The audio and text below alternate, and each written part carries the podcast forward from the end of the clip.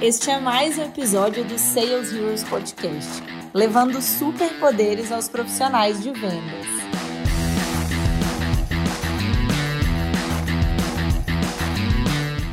Ei, pessoal, viemos aqui para mais um episódio do Sales Heroes Podcast. E o assunto de hoje é um tema super importante para todo profissional de vendas. A gente vai falar sobre como construir uma régua de follow-ups. E para contar para vocês um pouquinho, né, sobre como fazer isso, na, ninguém melhor do que um especialista aqui do Rive para poder compartilhar todas as melhores práticas, viu, gente? É, eu trouxe hoje o Gabriel Pires, ele é atual vendedor aqui no Rive para falar desse assunto com a gente. Seja muito bem-vindo, Gabriel. Valeu pela apresentação, Lari. Fico feliz demais. Follow-up é o que a gente fala todo dia aqui, então é um assunto muito, muito falado. A gente gosta muito disso, no fim das contas. E aí, é, feliz demais para contribuir. Ainda mais o podcast que eu escuto toda quarta. Certeza, é isso mesmo. E aí, para começar mesmo, introduzir o assunto aí, Gabriel, o que, que é essa régua de follow-ups? Boa, boa. Vamos começar contextualizando as coisas. Então, para todo mundo que está vendo aqui, imagino que tenha tipo um contato com vendas e pô, a venda tem seus estágios, a venda tem seus momentos, né? Então a gente tem a prospecção, a gente tem a qualificação, a proposta e até o momento que a gente vende e pô, vai fazer aquele pedido ali da indicação, né? No fim das contas, a gente precisa garantir uma comunicação muito bem feita com essas pessoas. E, pô, se você pegar a sua prospecção, mandar só um e-mail, sua qualificação, mandar só uma ligação, fazer um follow-up só e não garantir esses contatos, pô, dificilmente você vai ter um, um, um resultado efetivo, né? Tava até falando da minha internet, eu recebo um e-mail da operadora para pagar a conta. Eles mandaram um e-mail e eu esqueci. Então, não teve o follow-up, não é a função a lógica é essa, garantir tipo o engajamento que a gente também fala tanto aqui dentro dessa pessoa, tipo ao longo de uma jornada. Que se for uma venda mais simples, vai ser curtinho, mas tem venda que a gente sabe que dura muito. Então, cada vez isso se torna em todos os cenários é importante, alguns até mais do que outros. Então é você garantir que você está fazendo uma régua mesmo, diferentes comunicações com diferentes gerações de valores ali ao longo de todo o processo, né? Com WhatsApp, LinkedIn, e-mail para cada estágio desse funil de vendas. Perfeito, mas assim, por que, que eu vou fazer isso, sabe? Eu sei que é importante, você já me contou aqui agora que é importante, mas por que, que eu vou fazer uma régua e não só esses follow-ups pontuais? Perfeito.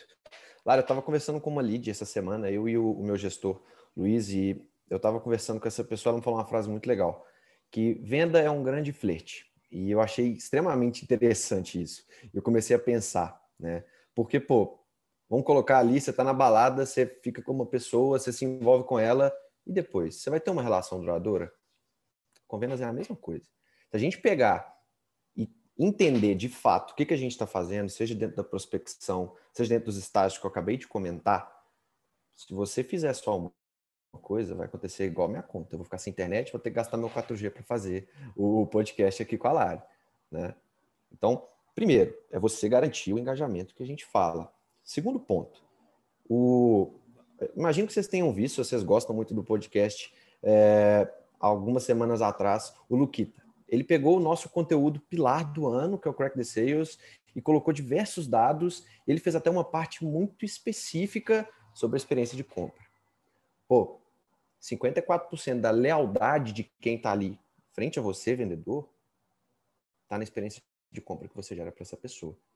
No fim das contas, se a gente olha, tipo, antigamente, como que os vendedores antigos garantiam isso? Nós dois somos aqui de Minas, então os vendedores iam, davam um queijo para aquela pessoa, davam um café, davam um pão de queijo, e aquilo garantia uma amizade, uma lealdade para que a venda acontecesse. Hoje, a gente trata com mais volume, mais pessoas, dá para ficar dando queijo para todo mundo? Não dá, infelizmente. Né? Então, quando a gente pensa no follow-up em si, pô, é a forma da gente engajar aquela pessoa. Como que eu mando um conteúdo que faça sentido? Como que eu envio alguma coisa que tenha relevância para aquele processo? No fim das contas, se a gente organiza isso de uma maneira muito clara, eu não vou entrar em méritos de dados, porque o, esse podcast específico que eu comentei foi carregado disso.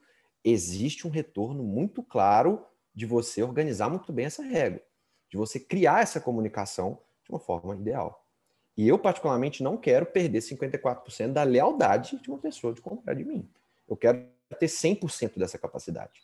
Então, quando você planeja, garantidamente você está colocando um resultado à prova com o engajamento e com a experiência de compra que você está gerando. Você não está fazendo alguma coisa, você está errando. Com certeza. E uma dúvida que muita gente tem, principalmente dentro da comunidade, e aqui nossos parceiros também, eles falam comigo, é saber assim, tá, agora você já me convenceu que eu preciso fazer follow-up, eu sei que eu tenho que fazer isso. Mas como que eu começo, sabe? Qual que é o intervalo de tempo que eu vou usar? É, qual que é o canal que eu devo priorizar? Como é que essa comunicação deve acontecer? E outra coisa, que aí eu acho que você vai conseguir trazer para a gente falando junto, que é aquela questão, né, de eu vou fazer follow-up só para quem eu mandei um contrato ou só para quem eu mandei uma proposta? Como é que você vê todos esses assuntos aí, Gabriel? É, o, o, as pessoas, os vendedores fazem menos follow-ups, assim, isso é, isso é um fato, isso é um dado. Os vendedores, a maior, grande maioria dos vendedores, 80% deles, fazem apenas dois follow-ups. Esses dois follow-ups estão lá na proposta, no fim do seu funil onde, consequentemente, pelo que você falou, tem menos pessoas. Então já faz mal feito e já faz pô, com pouca gente, não funciona dessa forma. Né? Então, voltando para o primeiro ponto que você colocou, como que constrói? Primeiro, não existe uma receita de bolo. Não existe tipo uma coisa muito clara do que a gente tem que fazer. De novo, trazendo alguns dados à prova aqui do, do Crack the Sales, a gente fala, use uma abordagem omnichannel faça follow-ups que gerem valor. Perfeito. Agora, vamos entender. Existem cenários e cenários. Vão existir, o seu mercado que está assistindo pode ser assim. Pô, as pessoas não usam e-mail. Não usam. Às vezes você prospecta, não sei, postos de gasolina. É difícil você ter a utilização do e-mail em posto de gasolina. Primeiro, entende seu lead. Ponto final. Né? Parte do feeling para você organizar seus contatos. Esse é o primeiro ponto. Né? O que, que vai fazer sentido, o que, que não vai? Se apoia em conteúdo, sim, pega o seu feeling e constrói. Não existe receita de bolo. Igual, esse ano a gente viu que você garantir um espaçamento exato de dois follow-ups entre um e outro, você tem mais resultado. Perfeito. Vamos botar a prova. Vamos colocar esses follow-ups. Vamos pegar todo o nosso processo, prospecção, as nossas confirmações entre uma reunião e outra, a nossa ponte até o fechamento e vamos olhar esse processo. Eu ser muito persistente vale a pena ou não? Meus leads, eles enchem o saco, entre aspas, de uma maneira mais fácil. Cara, você tem esse feeling, é natural, é seu feeling. Vamos colocar isso à prova. De novo, não existe receita de bolo. Garanto que você está fazendo os follow-ups. Então, partindo da minha prospecção, mandei meu code e-mail. Beleza. Eu quero seguir uma proposta que a Rive, por exemplo, colocou no, no blog delas, que você fazer nove follow-ups ao longo de 15 dias gera mais resultado. Esse é o meu fluxo, tá? Estou colocando como esse é o meu fluxo de prospecção outbound. Beleza. Vamos tentar? Vamos. Consideramos nove follow-ups, 15 dias, espaçamento bonitinho. Quais follow-ups faz sentido ou não? E aí o segundo ponto. Dentro desses follow-ups, geração de valor. Não adianta fazer follow-up avulso, não adianta fazer qualquer tipo de follow-up. É o queijo. Aquele cara dava um queijo para o comprador dele porque fazia sentido. Ele sabia que aquele cara gostava de queijo, ele sabia que ele gostava de café. E isso gerava valor e ponto final. Você conversou com seu lead, você fez um diagnóstico, você bateu um papo com ele. O que, que ele gosta? O que, que ele quer? Ele é um cara mais analítico? Então, eu vou programar meu follow-up aqui, que eu vou enviar um monte de dado para ele, que ele vai curtir demais. Ele é um cara que está olhando o retorno a todo momento. Então, vou fazer um follow-up que eu vou colocar um case de sucesso, direcionado para o mercado dele. Vou fazer meu follow-up de venda, de fechamento, vamos colocar lá no fim. Eu vou ficar fazendo follow-up, me dá o feedback, me dá o feedback, me dá o feedback. 15 follow-ups assim. Você não vai gerar valor para ninguém. Né? Existem diversos Deixa o lead caminhos. irritado, né? Exato, não, não faz sentido. A ideia é você tipo construir uma comunicação toda vez que ele abra, ou você está ativando algum tipo de gatilho nele para que ele consiga te dar uma resposta efetiva, e você, vendedor, pensando para o seu lado, sai do talvez, que é um saco, é sim ou não, não vai ficar no meio termo. Né? Elimina o volume de follow-ups, que para você mesmo vai ser muito melhor. Para você, gestor, ficar cobrando follow-up deve ser um saco. Não fica assim. Então, ganho sim, ganho não. Usa os gatilhos certos dentro dessa cadência que você está criando. Por quê? Você organizou, você partiu do feeling, você chegou no médio prazo, Você fez testes ABs que a gente estava comentando aqui agora para definir o que está convertendo mais, o que está convertendo menos. No longo prazo, você tira seu retorno, você começa a entender o que converte mais para você. A dica é: usa, abusa do omnichannel. Use e abuse da sua capacidade de errar. É normal você fazer um teste não ter uma conversão. Use disso. É melhor você saber que você está errando do que errar para sempre sem nunca ter tentado nada. Então, a construção baseia-se nisso. Total. E assim, eu falo que muita gente que acompanha aqui o podcast já deve ter ouvido essa frase: testa, não tem receita de bolo. E às vezes parece até clichê, igual no último podcast a gente chegou à conclusão que a, a resposta, né, para você, a resposta para você saber se é necessário ou não uma especialização é que você tem que estudar. É muito clichê, todo mundo sabe estudar, todo mundo sabe que você, que em vendas não tem receita de bolo. Mas a verdade é essa, né? Não tem muito o que fazer, é quase que um, um eterno ciclo de testes. Agora, o importante é a gente conseguir fazer testes controlados, né? Então, pega uma hipótese, coloca essa hipótese à prova, igual você falou, e daí 30 ou 60 dias, dependendo do seu ciclo, né? Levanta os dados, vê o que, que funcionou, o que não funcionou, você troca e testa de novo, né? Mas uma coisa legal que você falou é com relação à questão da comunicação, né? O que que você vai usar de elemento dentro daquele follow-up. Um primeiro ponto que você trouxe que eu acho fantástico, que eu sou super fã, é, desde que eu vi isso aqui dentro da Riv, é o vendedor ele também precisa estudar a programação neurolinguística. Você precisa Sim. conseguir entender como que o seu lead recebe a informação que você passa. Porque eu falo muito que, assim, existem algumas ações, né, igual eu, o tempo todo que eu estou falando com vocês aqui, quando eu paro para pensar, eu olho para o lado, eu olho para cima, isso demonstra que eu sou uma pessoa extremamente visual. Então, uma proposta para mim não adianta ser simplesmente você entrar aqui na sala e ficar conversando comigo. Eu preciso de ver um PowerPoint, sabe? Eu preciso de ver sua cara. Então, você tem que compartilhar a tela. Mas é uhum. o que você falou, existem pessoas que interpretam né, as informações de diferentes formas. E hoje até tem uma plataformazinha que consegue ajudar a gente a entender melhor esse perfil, que é, tenho, aqui eu particularmente gosto de usar quando eu vou fazer alguma venda assim, a, o, o, Crystal, que tem até uma extensãozinha que a gente consegue usar. Uhum. É, como é que você faz hoje para descobrir isso, Gabriel? Oh, esse é um ponto interessante, assim. Até a gente recentemente fez um bench aqui dentro com uma pessoa e eu perguntei isso para ela. Né? Se a gente pega perfis comportamentais, como o próprio DISC, que é o mais simples de todos, para você entender aquele perfil e adaptar sua comunicação para aquela pessoa. Cara, como é que se identifica isso, né? Então, primeiro, tenha muito claro esses perfis comportamentais. Alguns indicadores mostram muito claramente como que é uma pessoa ou outra, né? se a gente pegar, eu não sou um cara tão analítico, mas a, a, a Júlia Paixão, que participou aqui com vocês também, a nossa diretora, ela falou uma vez um dado para mim, eu não sei exatamente, mas que mais de 80% das pessoas são visuais, como a Lara, que ela acabou de comentar. Então, você vai fazer uma apresentação, você vai fazer um diagnóstico, em algum momento você vai tentar tangibilizar a sua solução, por exemplo. Cara, se apoie em conteúdos visuais, se apoie em alguma coisa, como você falou, um PowerPoint, uma imagem, que traga isso para a pessoa. A partir do momento que você está falando com ela, você identifica uma pessoa que tenta trazer as coisas para a imaginação, por exemplo, para ela ter um perfil sinestésico. E ao longo de todo o processo, pô, você vai ter que trazer emoções para ela o tempo inteiro, o tempo inteiro, de como que ela vai se sentir comprando sua solução, como que ela vai reagir se ela não tiver sua solução, isso vai fazer com que ela compre. Ou existem pessoas visuais que vão pegar esse podcast e vão ouvir no Spotify, porque no ouvido aqui ele consegue, né? Mais auditivas, perdão. E pessoas mais visuais que vão entrar no YouTube que vão entrar igual eu mesmo. Eu gosto de ver no YouTube, eu gosto de ver o que as pessoas estão falando, né? Gesticulando. E a programação neurolinguística também é fundamental. Para você estar tá conversando com uma pessoa, você entende que ela está desconfortável, você entende que ela tá, que ela não está querendo estar ali, enfim, isso acontece dentro de vendas. E aí você atrela todos esses pontos para chegar num, num, resultado comum, que é você utilizar seus gatilhos ali dentro, né? Você está vendo a pessoa, você está vendo como é que ela está, se ela está empolgada, se ela não está, se ela está fechada, como que você reage a isso? Você ativa diferentes gatilhos mentais lá do Cialdini para trazê-la de volta para a conversa.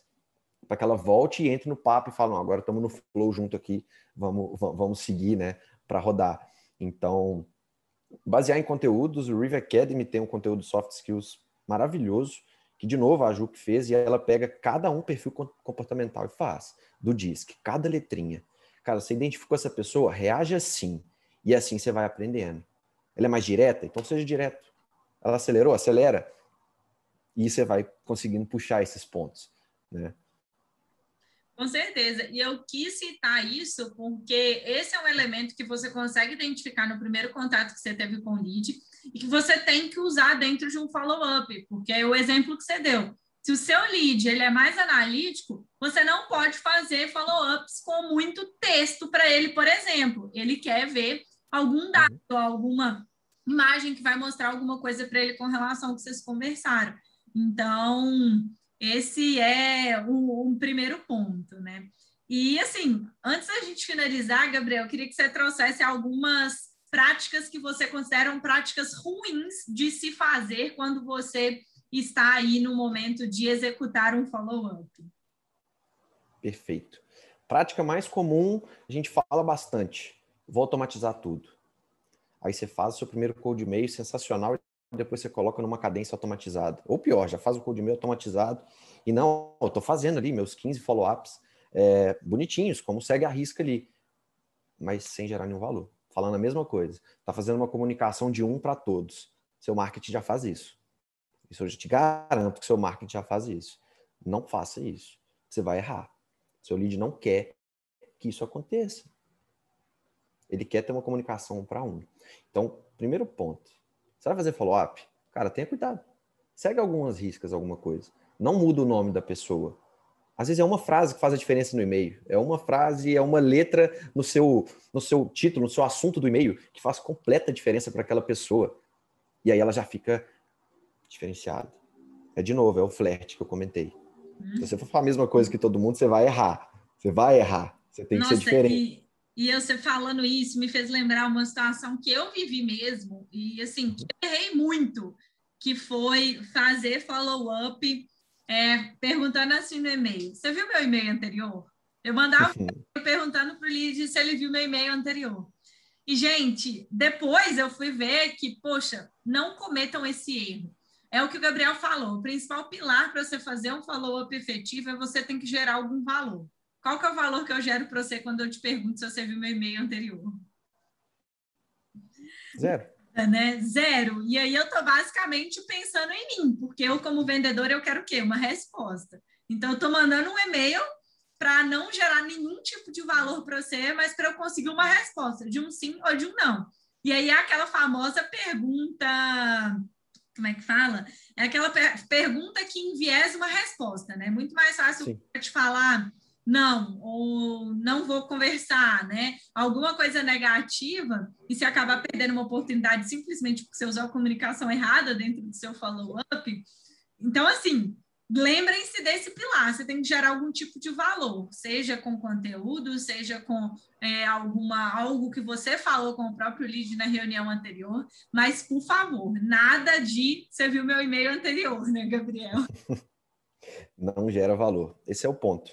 E o segundo, vamos dizer assim, a dica que eu dou para a galera, é, tipo, de não fazer, é a ligação dentro de vendas não é só cold call. Ela não é só para chegar e comemorar com seu lead que a venda chegou ao fim.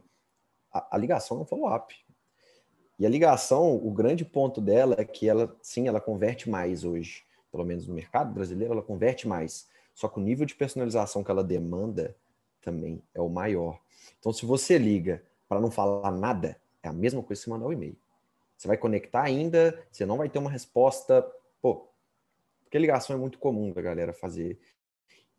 Tem que pensar. Tenha seu histórico, tenha tudo que a pessoa falou, tem seus e-mails, tem tudo que você comentou, a sua régua de follow-up está na sua cara, o que, que você fez. Beleza, pega tudo aquilo, traz para sua ligação. Faz ela bem feita. Né? Não seja mais um ligando e a ligação atrapalha o dia a dia das pessoas. Ponto final. Se está atrapalhando, atrapalha para o bem. Se vai atrapalhar para o bem, geração de valor.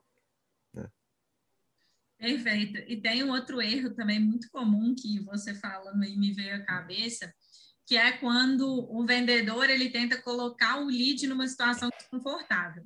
Que é basicamente quando no follow-up o lead, o vendedor fala coisas do tipo: ah, vou ficar chateado se você não me responder, ou você partiu meu coração, ou infelizmente não tem como eu falar com você mais. Uhum. Gente, tipo, vendedor se fazer de coitadinho não rola, sabe? Não rola. Mais uma vez, não é algo que gera valor. E segundo, o que a gente mais quer evitar dentro de uma venda é uma objeção. Se eu estou querendo colocar a pessoa numa posição desconfortável, a tendência é que ela gere mais objeções e não menos objeções.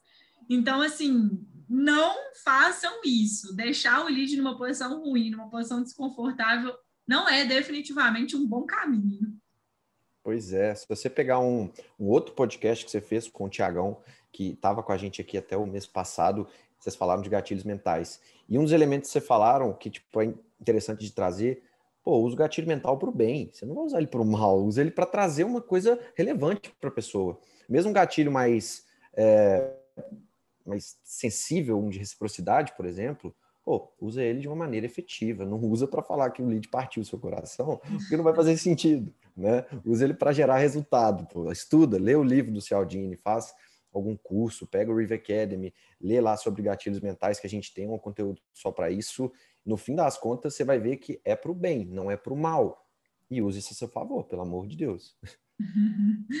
Com certeza, é exatamente essa ideia, e é por isso que eu quis trazer esse ponto negativo, porque eu sei que muita gente aprende não sabendo o que fazer, mas começando a saber o que não fazer e o que fazer é aquilo que o Gabriel falou. Pode ser que ainda vai ser um pouquinho obscuro, você não vai saber o que, que é melhor ainda, mas você já consegue partir de um pressuposto dado que você tem o principal pilar, você tem que gerar valor de alguma forma e você tem que ter uma frequência, porque você precisa de conseguir engajamento. E a gente só consegue engajamento de um lead se eu estou engajando ele. E engajar em vendas é executar uma ação através de algum canal. Então, é um pouquinho disso que a gente tem que colocar em prática e claro, né, Gabriel, não dá para falar que eu vou ter régua de follow-up sem ter tecnologia para ajudar a executar isso, né? Exato, exato. Garantir a, a régua de follow-up é muito difícil. Primeiro, você está fazendo na mão, né? Porque você tem que lembrar de todo lead. E volta e outra eu converso com pessoas que não têm processo e elas me falam, direto eu tenho que parar e lembrar de um lead. Que eu mandei uma proposta e parei uma semana de falar com ele. Pô, você desengajou essa pessoa. Por quê? Passam muitas coisas na sua cabeça. Você sabe como eu, tem cliente com algum problema que a gente precisa que a gente ajude, a gente precisa garantir o fechamento, garantir a meta, garantir os reportes que a gente tem que fazer. Como que eu lembro todos esses follow-ups? E aí, quando a gente traz isso para o processo, é justamente a ferramenta de Sales Engagement, onde você pega todo o seu processo, monta o blueprint que a gente fala, bonitinho, desde a prospecção até o seu fechamento, dos passos bonitinhos, para que você consiga garantir que todos essa, toda essa régua e todo esse empenho que a gente teve aqui em criar o follow-up vai acontecer. Porque não adianta nada você escrever tudo na mão, perder um puto tempo escrevendo, estipulando. Primeiro, você não vai conseguir fazer teste, né? Mas você vai criar aquilo ali, vai definir pelo seu feeling, achou que é o processo perfeito, na hora que você vê, não tem ninguém seguindo, né? E se está seguindo, onde que ele está registrando para garantir o seu teste que você está fazendo, você vai ter que testar no médio prazo. Senão não adianta, o teste AB, ele tem que acontecer. Sim. E Sem a ferramenta você não também, consegue. né? Assim, não dá para ficar só no feeling, né? Feeling não é replicável. Vendas quando a gente Exato. turnover alto, não posso contar com feeling, eu tenho que ter processo. Mas é isso aí, Gabriel. Queria te agradecer muito por estar aqui com a gente. Eu tenho certeza que todo mundo que ouvir esse episódio vai saber o que não fazer dentro de um follow-up, qual que é o pilar que ele precisa ter em mente para construir sua própria régua de follow-up. Muito obrigado por estar aqui com a gente trocando essa ideia. Eu que agradeço o convite, Lara. Sempre que precisar, eu volto para dar um papo para a galera aí. Fechado. E se alguém tiver alguma dúvida, eu, o Gabriel, a gente tá lá na comunidade, vai ser um prazer ajudar vocês. Se vocês não tiverem com dificuldade de construir sua régua, manda pra gente, a gente tá aqui, é o que a gente ama fazer. Então, chama a gente que vai ser um prazer, viu? Gabriel, um abraço, viu? Obrigado. Obrigado, Lari. Tchau, tchau.